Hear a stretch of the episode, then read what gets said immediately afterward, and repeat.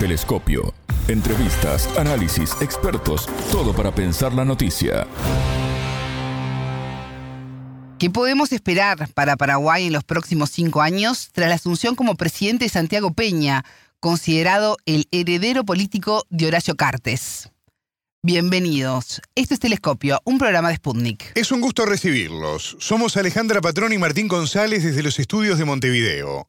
Y junto al sociólogo y analista político paraguayo Enrique Ferreira Bueno, profundizaremos en las iniciativas del nuevo gobierno. En Telescopio te acercamos a los hechos más allá de las noticias. Hoy es un día de fiesta. Celebramos la victoria de la libertad.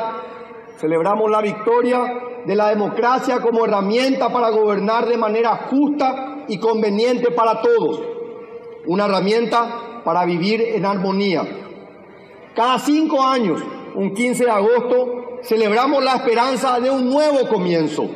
Un comienzo que nos acerque a la patria soñada que nos hablaba nuestro gran maestro y poeta Carlos Miguel Jiménez. Mi alma rebosa de gratitud hacia el pueblo paraguayo, que me ha otorgado su mandato de gobernar hacia todas y cada una de las personas que han participado de nuestro largo y vigoroso proceso electoral, demostrando alta madurez cívica y respeto a nuestras instituciones democráticas. La asunción este martes 15 de agosto de Santiago Peña del Partido Colorado como presidente de Paraguay estuvo marcada por el compromiso asumido de fortalecer el Mercosur, impulsar el desarrollo del corredor bioceánico, combatir el narcotráfico, la trata de personas y lograr una economía estable y sostenible, entre otras iniciativas. El economista de 44 años, que venció en las elecciones del pasado 30 de abril, con el 42,75% de los votos, al ex candidato de la coalición progresista Concertación Nacional, Efraín Alegre, logró mantener la hegemonía del oficialismo que lleva más de 70 años de manera casi ininterrumpida en el gobierno del país. Peña, que sucedió en el poder al expresidente Mario Abdo Benítez y que es considerado el heredero político del exmandatario Horacio Cartes, dijo durante su asunción que pretende que Paraguay cumpla un rol protagónico en materia de acceso al agua, soberanía alimentaria y sostenibilidad energética. En el plano internacional, Paraguay es el único país de Sudamérica que mantiene relaciones diplomáticas con Taiwán, lo que lo aleja de China y acerca a Estados Unidos. Las organizaciones sociales advierten sobre el posible aumento de la edad jubilatoria, la concentración de las funciones económicas del Estado y recortes a las políticas sociales. El entrevistado. Para profundizar en este tema, ya tenemos en línea al sociólogo paraguayo Enrique Ferreira Bueno. Enrique, bienvenido a Telescopio, ¿cómo estás? Es un gusto recibirte. Igualmente, saludos y abrazos fraternos a todas y todos los oyentes de Sputnik. Enrique, el economista Santiago Peña juró este 15 de agosto como presidente 51 en Paraguay con varios desafíos por delante. ¿Qué país impulsará Peña en los próximos cinco años? Bueno, Santiago Peña eh, ha empezado a dar algunas señales, entre ellas en el área económica, en donde eh, está metiendo leyes que están siendo aprobadas con mucha celeridad, sin debate, sin difusión en la ciudadanía y en los medios eh, de comunicación, de una ultraconcentración de las funciones económicas del Estado. Por otro lado, también eh, ha estado funcionando varios ministerios en los cuales las áreas vinculadas más a las prestaciones sociales están siendo relegadas. Por otro lado, volviendo a los servicios públicos, también ha dado señales de deseos de, por ejemplo, aumentar la edad jubilatoria, de, por ejemplo, en generar condiciones eh, mejores para el uso de los fondos de pensiones, sacándole poder a, lo, a, la, a, la, a los comités tripartitos que son patronal, Estado y obreros. Por otro lado, también en nosotros en Paraguay el servicio público tiene un, déficit muy muy fuerte comparado incluso la región, en donde ella señaló también que no no habrán aumentos de, de impuestos, que es la fuente es una fuente necesaria para poder generar servicios de calidad, expandirlos y tener una mayor cobertura y calidad. Enrique, el nuevo presidente de Paraguay, que es economista, completó su formación en Estados Unidos e incluso llegó a pasar por el FBI. ¿Crees que se vengan ajustes en las políticas públicas? Y como te decía antes, el problema, el problema con el gobierno actual es que no es un gobierno diferente al que ya se sucedió desde 1947, que es el gobierno del Partido Colorado. Hay continuismo. Hay continuismo. Entonces, eh, el gobierno, después del golpe a Fernando Lugo en el 2012, sí. se inició un proceso acelerado de aumento del crédito del, del, crédito internacional de la de, entre ellos el FMI el Banco Mundial y otros otras instituciones multilaterales en donde se profundizó con el gobierno de Mario Descartes se, se siguió que donde justamente Santiago Peña era el ministro de Economía se siguió profundizando en el gobierno anterior teniendo en cuenta que tuvimos una pandemia y el gobierno también del Partido Colorado optó por aumentar la deuda pública internacional en lugar de, de crear al menos impuestos extraordinarios. Entonces, el gobierno que, que asume hoy Santiago Peña es un gobierno donde la deuda pública va a tener un mayor peso de lo que se tuvo por lo menos hace 15 años atrás. Entonces, eso viene con un paquete de ajustes estructurales en donde efectivamente los servicios públicos van a ser resentidos, como es el recetario del FMI con todos los países que, a los que tiene endeudado. Enrique, en su momento los resultados de las elecciones en Paraguay sorprendieron por la holgada diferencia que sacó el Partido Colorado de su contrincante más cercano, que era Efraín Alegre, la cantidad de votos además que tuvo el candidato Payo Cubas y el desplome de la izquierda en el Congreso. En base a esto, ¿qué podemos esperar de la gobernabilidad en el país para los próximos años? Bueno, hay una frase que eh, se le atribuye a Hegel que dicen que el punto de desarrollo más alto de algo es el punto de su caída.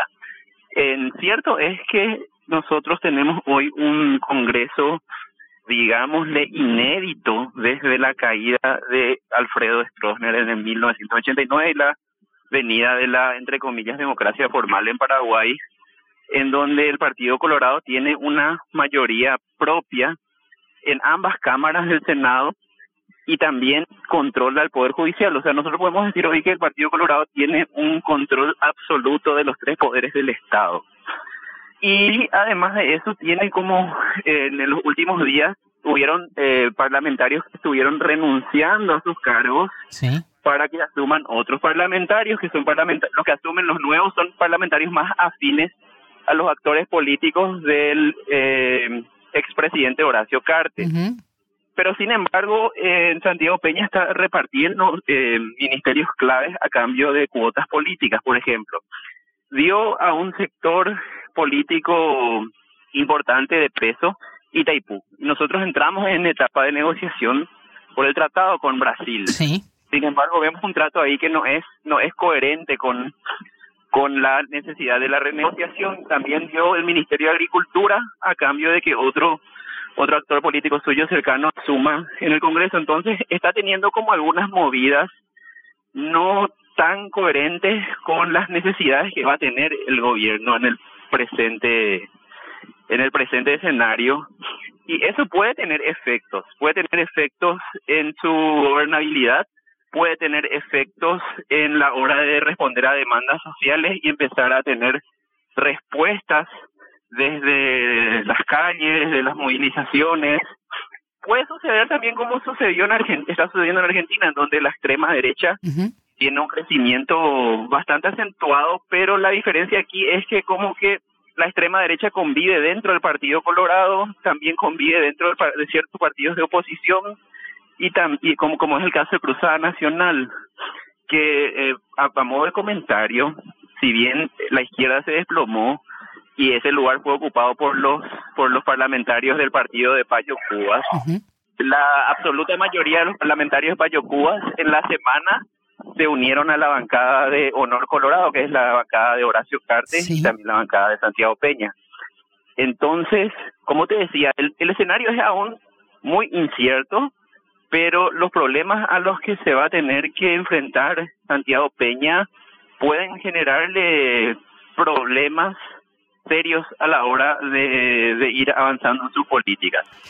¿Y qué sucederá en la interna del Partido Colorado? ¿Podrá Peña hacer su camino o la influencia del expresidente Horacio Cartes eh, será mayor y finalmente será este último el que maneje los destinos del país. ¿Existe un conflicto de dualidad? Mira, eso es algo que em, en Paraguay muchos plantean, que existe como una dualidad entre Santiago Peña y Horacio Cartes. Yo realmente creo que eso es más deseo que realidad.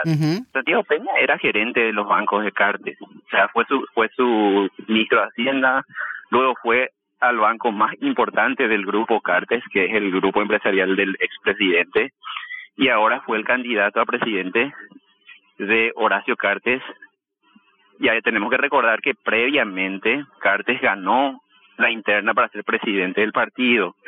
Y en Paraguay, históricamente, la presidencia del partido es un cargo bastante importante. O sea, es, es yo creo que en mucho tiempo nosotros tenemos que el presidente del partido y el presidente de la República son de la misma del mismo movimiento interno del Partido Colorado. Entonces, yo no creo que exista esa dualidad. Yo más bien creo que nosotros vamos a tener un partido colorado que va a tener una, una alta cohesión, pero cuyo desgaste podría venir de los sectores políticos y sociales que no están vinculados a la, al Partido Colorado. Otro de los desafíos eh, que tú lo mencionabas, ¿no? Es negociar con Brasil el tratado que sentó las bases para la construcción y la operación conjunta de la hidroeléctrica de, de Itaipú. ¿Qué tan importante es este tema para Paraguay? Bueno, para, para Paraguay es el, al día de hoy es el principal recurso estratégico y soberano al cual nosotros podemos tomarnos para desarrollar en mayor medida nuestro país.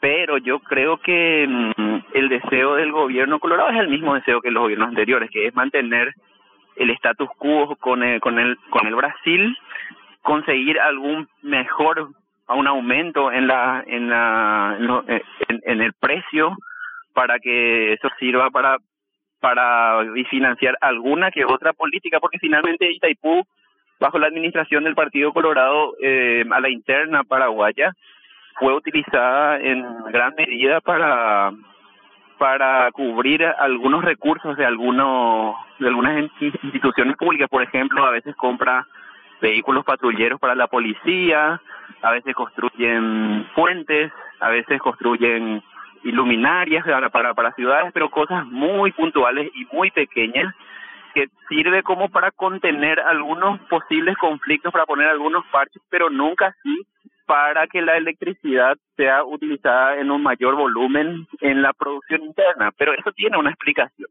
La explicación es que el Partido Colorado es un partido de terratenientes, de ganaderos y de sojeros.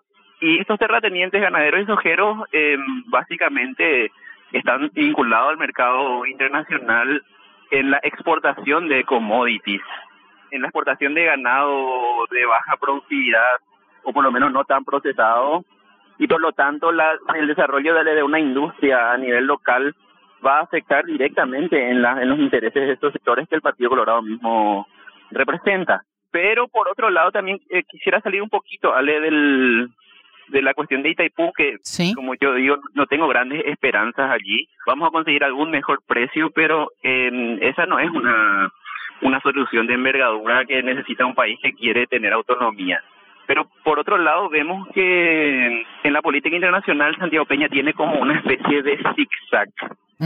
eh, tiene una un alejamiento a los Estados Unidos ah, teniendo en cuenta que el, el, la embajada norteamericana tuvo una una intervención en asuntos internos en el periodo inmediato muy muy muy muy vergonzosa sí. o sea muy descarada tenemos nosotros que a Santiago Peña se tiene un alineamiento muy fuerte al actual presidente brasileño, eh, Luis Ignacio Lula Silva, eh, se fue a visitarlo dos veces antes de asumir. Sí. En las conversaciones con la Unión Europea, eh, la posición paraguaya es bastante alineada a la posición del Brasil, en la cual no se van a aceptar las condiciones impuestas por la Unión Europea así como están escritas, sino que, que se quieren buscar algunas mejores condiciones para no afectar al, al agro y a la ganadería. Entonces, eh, y con respecto a China, China, Taiwán y China, la República Popular China, el presidente no tiene una posición clara. O sea, no tiene deseo, no muestra deseos de salirse de Taiwán, pero parece ser que quiere buscar como una fórmula que a, a las claras es imposible de tener relación con ambas.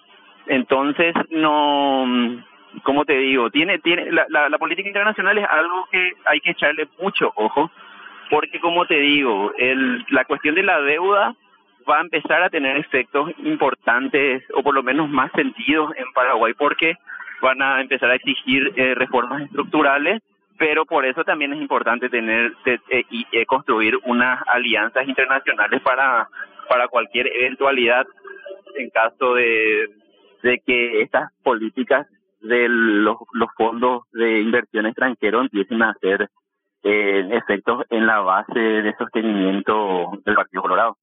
Vamos a recordarles a los oyentes que Paraguay es el único país de Sudamérica que mantiene relaciones diplomáticas con Taiwán.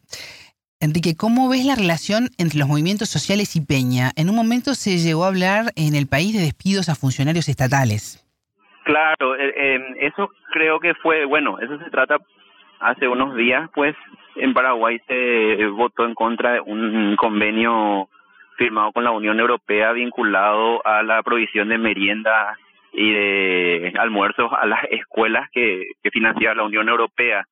Entonces los colorados votaron para derogar esa, ese convenio que va a tener un efecto inmediato en, la, en las escuelas, pero sin una contrapartida. O sea, ellos derogaron una ley, pero nunca buscaron un fondo para compensar eso, dejando a niños y niñas sin un plato de comida. Entonces, la solución que se le ocurre a algunos parlamentarios de la, del Partido Colorado es despedir funcionarios públicos para usar ese dinero y cubrir ese déficit, en esos almuerzos. Sí. es de eso que se habló. Yo creo que la ANR no se atrevería a eso, Ale, porque yo creo que es más bien, son cosas que se dicen para, para, para la prensa, pero que no se van a realizar porque finalmente vos al principio dijiste que la, la, la diferencia de Santiago Peña frente a los otros candidatos fue la más holgada, que eso es cierto. Sí. Pero también hay otro dato interesante que es que en, en volumen los votos del Partido Colorado son similares por lo menos hace tres o cuatro elecciones. O sea, no, no siempre tienen el mismo volumen de votos. Y eso es un indicador de que el, el votante más importante que tiene el Partido Colorado o el más fiel el que no va a traicionarse con el voto es el que el que tiene el que está en función pública está como funcionario público o el que tiene vínculos con los funcionarios públicos o o tiene vínculos con las compras del estado. Entonces yo dudo mucho de que ellos ataquen derechos eh, o sea que terminen despidiendo funcionarios públicos más bien van a hacer algunos retoques muy que en el día a día no se sienten dando como es aumentar, por ejemplo, la edad jubilatoria. Yo dudo que, que ellos que ellos hagan eso. Por otro lado, el, el, la cuestión en Paraguay con los movimientos sociales es que hoy tenemos una ultra fragmentación del campo popular, que es el campo de los de los movimientos sociales y los sindicatos. Y como vos bien decías, eso también es una expresión, o sea, eso se expresó también en el hecho de que la izquierda haya sido haya sido de seis, siete, ocho senadores, haya pasado a una senadora, que es la senadora Esperanza Martínez, y haya tenido una diputada eh, de todo el Congreso. Ahora cabe la tarea, hoy justamente estamos participando en una actividad que se llama el otro, el otro 15 de agosto, ¿Sí? En donde movimientos sociales, sindicales, partidos y movimientos de izquierda estamos reuniéndonos aquí para hacer un acto de un inicio de unidad de una agenda de lucha. Qué interesante, ¿qué, qué tienen previsto hacer? Bueno, aquí va, a haber, van a, vienen varios sectores con los cuales la izquierda tiene vínculos, como son las ollas populares, como son las organizaciones eh, estudiantiles universitarias y secundarias.